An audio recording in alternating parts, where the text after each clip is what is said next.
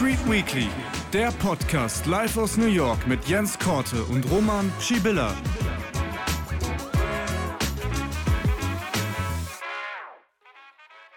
Hallo und herzlich willkommen zu einer neuen Ausgabe Wall Street Weekly Live mit Jens Korte und heute nicht aus New York, sondern Jens ist unterwegs und wir fangen ihn heute in Luzern ab. Hallo Jens! Ja, hallo Roman, schön, ja, fast, fast, fast zusammen an einem Ort. ja, fast zusammen, nur ein paar Kilometer entfernt. Äh, du bist wieder ähm, unterwegs auf ähm, großer Event-Tour und ähm, viele wollen von dir wissen, was so äh, in New York und äh, an der Wall Street geht. Und wir besprechen das ja hier Woche für Woche im Podcast. Und jetzt ähm, müssen wir natürlich, am besten sprechen wir erstmal ganz kurz über das, was ähm, äh, sehr, sehr aktuell reingekommen ist. Ähm, wir haben PC, also neue Inflationszahlen bekommen. Die sind, waren jetzt eigentlich ja, ähm, wie erwartet ähm, gab es jetzt keine große Überraschung, nicht irgendwie äh, nach oben raus, wie doch der eine oder andere vielleicht ähm, vermutet hatte, sondern äh, die PC-Zahlen kamen eigentlich hier so wie erwartet. Den Markt hebt das wieder ein bisschen an. Wir laufen weiter hoch auf breiter Front. Ja, kann man so sagen. Also ich meine, es ist ähm, alles, alles im Rahmen. Wir hatten jetzt irgendwie, wenn wir uns jetzt eben diese Inflationszahlen angucken gegenüber Vormonat, in Anstieg um 0,4 Prozent gegenüber Vorjahreszeitraum, in Anstieg von 2,8 Prozent. Beides exakt so wie erwartet. Ähm, was ich immer wieder beim Thema Inflation sage, ja, die Inflationsraten sind nicht mehr so hoch wie in den vergangenen ein und vor allem zwei Jahren, aber das heißt eben auch immer noch nicht, dass die Dinge wirklich billiger werden. Sie werden nur nicht mehr so schnell teurer, aber trotzdem grundsätzlich gute Nachrichten, dass es hier keine böse Überraschung gab. Wir hatten ja, wenn ich mich richtig erinnere, letzte Woche die CPI-Zahlen, die Konsumentenpreise, genau. die waren ja doch ein bisschen heißer ausgefallen als erwartet. Das hatte der Wall Street so ein ganz klein bisschen den, den Stecker zwischenzeitlich gezogen, aber wirklich auch nur, nur minimal. Und jetzt diese Zahlen, keine böse Überraschung. Und die erste Reaktion an den Märkten war dann auch Aktien nach oben und die Renditen eben von den Anleihen wieder noch nicht anders zu erwarten in die Gegenrichtung, nämlich dann irgendwie leicht nach unten.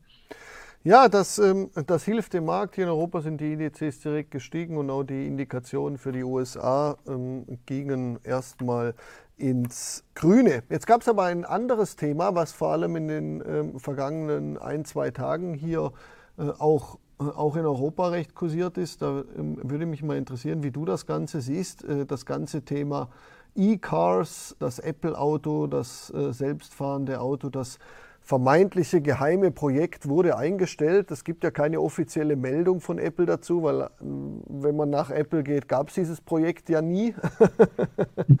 wurde das auch so bei, äh, bei dir in den Kreisen ähm, äh, diskutiert?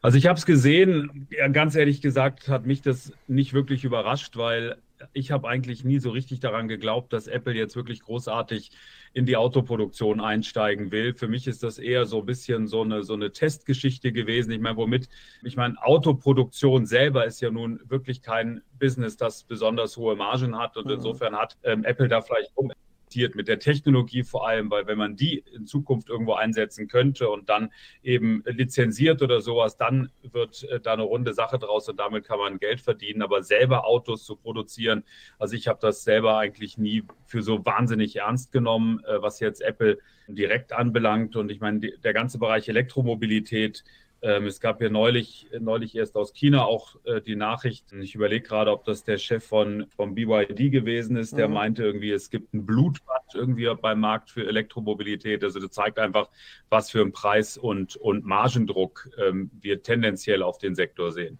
Ja, und wir sehen das ja auch ähm, speziell bei Tesla. Äh, in den letzten Monaten haben wir hier ja auch schon drüber diskutiert. Äh, sie haben extremen äh, Margendruck und müssen schauen, dass sie da überhaupt noch äh, äh, mit der Marge äh, zurechtkommen. Und sie sind nicht mal irgendwie jetzt ein Anbieter, der so ein Universalanbieter, sondern ja doch da sehr speziell unterwegs. Aber das, was heißt das so ein bisschen für das Thema autonome Fahren? Das ist ja eigentlich das Thema, was Elon Musk und Tesla äh, so über allem schwebt. Jetzt einer wie Apple stellt da vermeintlich so ein Projekt ein.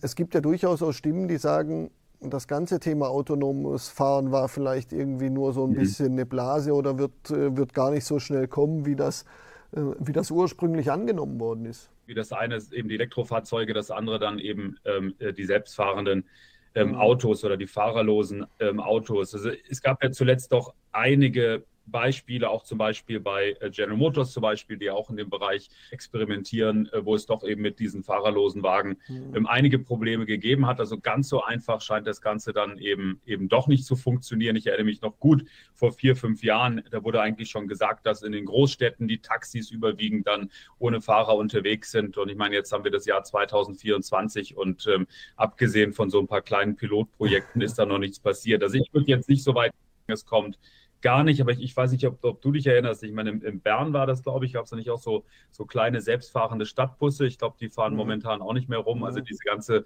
äh, Thematik ähm, scheint doch noch ähm, deutlich länger zu brauchen ähm, als erwartet. Ob es jetzt gar nicht kommt oder einfach nur ein bisschen Zeit verzögert, keine Ahnung. Aber ganz offensichtlich ist es nicht so leicht. Und ich würde jetzt auch zum Beispiel bei Tesla, auch wenn Elon Musk immer wieder sagt, fahrerlose Technologie, das wird das Ding sein, was uns dann wirklich auf den nächsten Level hebt und seine Firma auch. Ich bin da sehr, sehr skeptisch, ob das jetzt wirklich so schnell das große Ding wird. Also das heißt, wie schnell, die entwickeln ja schon seit, seit Jahren daran. Also ich weiß nicht, ob du da irgendwelche anderen Informationen hast oder das anders siehst. Nein, also ich verfolge das sehr aufmerksam, auch bei, äh, bei Tesla, weil ich hin und wieder auch selber so ein bisschen am, am Überlegen war. Ähm, ich habe ja doch einen, einen recht äh, längeren Arbeitsweg mit dem Auto, und, aber der geht eigentlich nur geradeaus auf der Autobahn. Und da wäre für mich natürlich ein autonomes äh, Fahren wäre prädestiniert. Deshalb habe ich mich schon mit diesem Thema beschäftigt, habe dort aber auch immer wieder gesehen, dass Tesla da noch lange nicht dort ist, ja, wo, wo, wo man eigentlich heute schon sagen könnte, okay, äh, äh, ich kaufe mir jetzt ein, ein Tesla in der Hoffnung, dass die Software irgendwie in zwei, drei Jahren so weit ist und ich bin jetzt schon irgendwie in diesem Prozess mit dabei. Selbst das sehe ich nicht. Und für mich ist das schon so ein bisschen, also wenn, wenn ein Unternehmen wie Apple hingeht und so ein Projekt einstellt und äh, man hat ja versucht, so ein paar offizielle Stimmen zu bekommen und die einzigen Stimmen, die man bekommen hat, ist, äh, war ja nicht, wir stellen da irgendwas ein, sondern wir fokussieren uns jetzt mehr auf andere Themen wie künstliche Intelligenz. Auf künstliche Intelligenz genau. natürlich. Was genau. sonst, was sonst, ja. Aber ähm, das zeigt für mich schon, dass dass man doch vielleicht eher an andere Sachen glaubt. Und was natürlich die Folge sein kann, ist, wenn dort die, die Forschung und die Gelder und die, die, die Techies nicht mehr dran sitzen, zumindest mal bei Apple, dass das natürlich auch so ein bisschen zur Folge hat, dass das alles nicht so schnell kommt, wie man sich das vielleicht erhofft hat oder wie sich der ein oder andere das wünscht. Deshalb, die Nachricht fand ich schon, ich fand sie schon, hatte schon ein gewisses Gewicht, aber ich würde jetzt auch nicht so weit gehen, dass ich sagen würde, äh, man müsste das selbstfahrende Auto komplett abschreiben. Ja, und ich meine jetzt, jetzt rein bezogen dann auch nochmal auf den Aktienkurs von Apple. Ich meine, da hat das ohnehin keine große Rolle gespielt. Also bei ähm, Apple hat, hat genug andere Produkte, ähm, egal ob das jetzt die Apps sind oder dann vor allem natürlich auch die iPhones und so, mit denen ähm, Apple äh, das große Geld verdient. Also da war mhm. auch nichts in den Aktienkursen irgendwie annähernd ähm, enthalten, was jetzt die fahrerlose Technologie anbelangt. Also irgendwie aus Börsensicht war das ohnehin so ein bisschen so ein Non-Event. Mhm. Aber ähm, eben, du hast natürlich recht, dieses ganze Thema fahrerloses Fahren, das ist eine, eine ganze Zeit lang ziemlich gehypt worden und im Moment ähm, sehe ich da auch auf absehbare Zeit nicht den entscheidenden Durchbruch. Ja, so ein bisschen Durchbruch sehen wir aber beim Bitcoin, einer deiner Lieblingsthemen. also äh, wir, wir, stehen da kurz vor dem, äh, äh vor dem Allzeithoch. 60.000er Marke ist durch, durchschritten.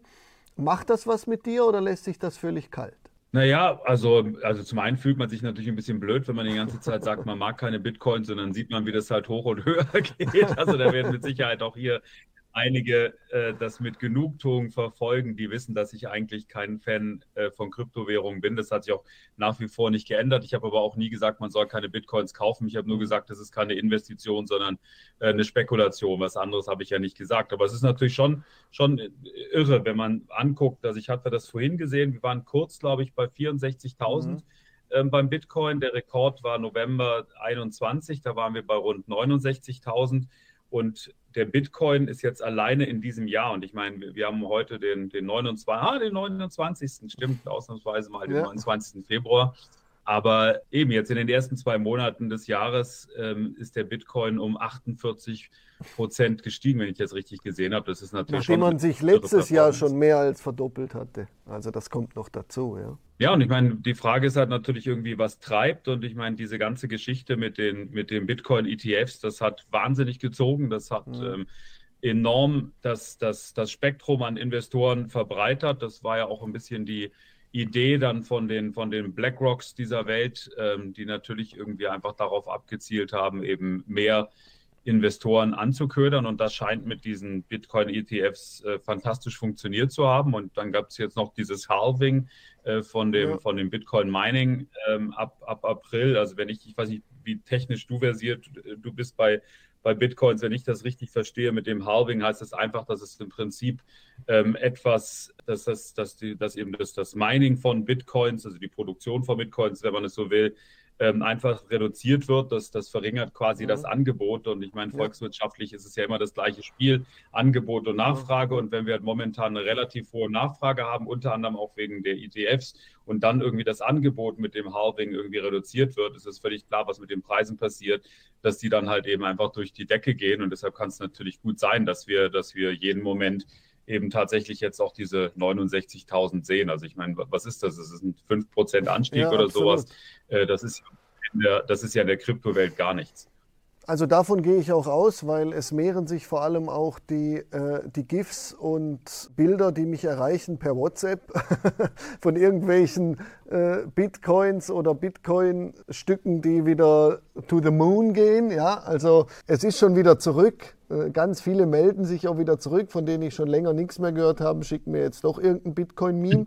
Von dem her, da merkt man, dass der Kurs wieder hoch ist und ja, also ich glaube, es gab auch in den, in den vergangenen Tagen, waren, glaube ich, die höchsten Zuflüsse in den Bitcoin-ETFs, seitdem sie es gibt. Ja, so lange gibt es ja noch nicht, aber die Zuflüsse sind dort natürlich hoch. Und ja, du sagst es richtig, das Angebot wird äh, äh oder das Angebot ist, ist begrenzt. Das ist es war schon immer begrenzt, äh, ähm, denn es gibt nur eine gewisse Anzahl. Aber ähm, von dem her, ich glaube schon, dass das momentan den, äh, den Markt treibt. Und auch wenn man in die Vergangenheit schaut, vor diesem äh, Halving-Termin, das ist ja nicht der erste, ist eigentlich der Bitcoin immer, immer gestiegen. Heißt natürlich nicht, dass das in Zukunft auch so sein muss, aber es ist auf jeden Fall ein, äh, ein Muster, äh, was man erkennt. Ich gehe schon davon aus, dass wir dieses Allzeithoch noch sehen. Und äh, so wie es bei Allzeithochs ist. Und das ist dann natürlich die Frage. Die große die große Frage ist natürlich, und dann? Das ist halt die große ja, genau. Frage. Also wenn wir dann den, den erreicht haben, ist das dann die Marke, wo es dann eine gewisse Besinnung gibt, oder ist es dann halt wieder, wie du sagst, oder wie, wie die Leute aus der,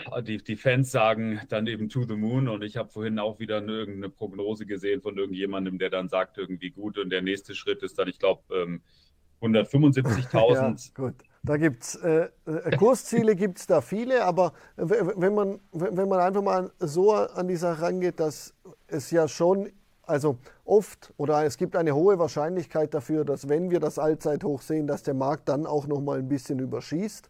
Äh, das, äh, das sehen wir ja recht oft.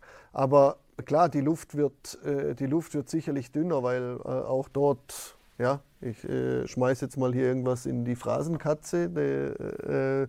Äh, äh, auch, der, ähm, äh, auch der Kurs, der wächst nicht ähm, äh, in den Himmel. Äh, von dem her, ich glaube, dass man jetzt schon auch so ein bisschen vorsichtig sein wird, weil jetzt ist natürlich, das ist extrem gelaufen die letzten Tage, das nimmt nochmal richtig Fahrt auf und Momentum. Du kannst ja eigentlich morgen stehst du auf und Mittag steht das Ding schon wieder 5, 6, 7.000 US-Dollar höher und von dem her, momentan ist da natürlich ein extremer Run wieder drauf, aber ähm, da jetzt irgendwie noch, äh, noch mit drauf zu springen, jeder, der welche hat, freut sich, aber man müsste schon langsam mal wieder ein bisschen vorsichtiger werden. Ja, ja, also wie gesagt, ich bin da ja eh irgendwie etwas zurückhaltend, aber man muss es neidlos anerkennen, dass es äh, schon eine Performance jetzt einfach in den letzten Monaten gewesen ist.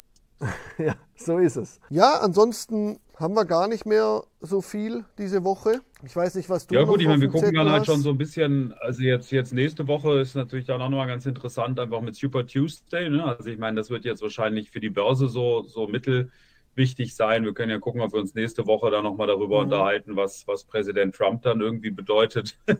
Denn also ich gehe davon aus, wenn wir uns nächste Woche unterhalten, dass Nikki Haley dann, dann endgültig ihre Kampagne vorbei ist. Also ich meine, die hatte jetzt diese Woche in, in Michigan, ich meine, der Trump hat ja komplett abgeräumt, irgendwie mhm. fast 70 Prozent, Nikki Haley keine 30. Super Tuesday, 15 Bundesstaaten und wenn, wenn Trump da eben auch fast alle gewinnt und davon gehe ich eigentlich mal aus, würde es mich total wundern, wenn Nikki Haley in einer Woche ähm, tatsächlich noch dabei ist. Und sie hat ja auch zuletzt gesagt, ähm, Super Tuesday macht sie noch mit und, ähm, und dann ist die Geschichte, glaube ich, gegessen. Das passiert alles am Dienstag, oder? 15 Bundesstaaten? Mhm. Exakt, ja, alles Super Tuesday, genau, am 5. Ja, ich glaube, äh, danach wissen wir, wer der. Noch nicht, wer Präsident ist, aber wir wissen zumindest, wer Präsidentschaftskandidat ist. das stimmt. Das stimmt. Ja, wir werden es nächste Woche besprechen. Ähm, es bleibt spannend. Für diese Woche be, äh, bedanke ich mich, äh, dass das noch geklappt hat hier aus, äh, aus Luzern.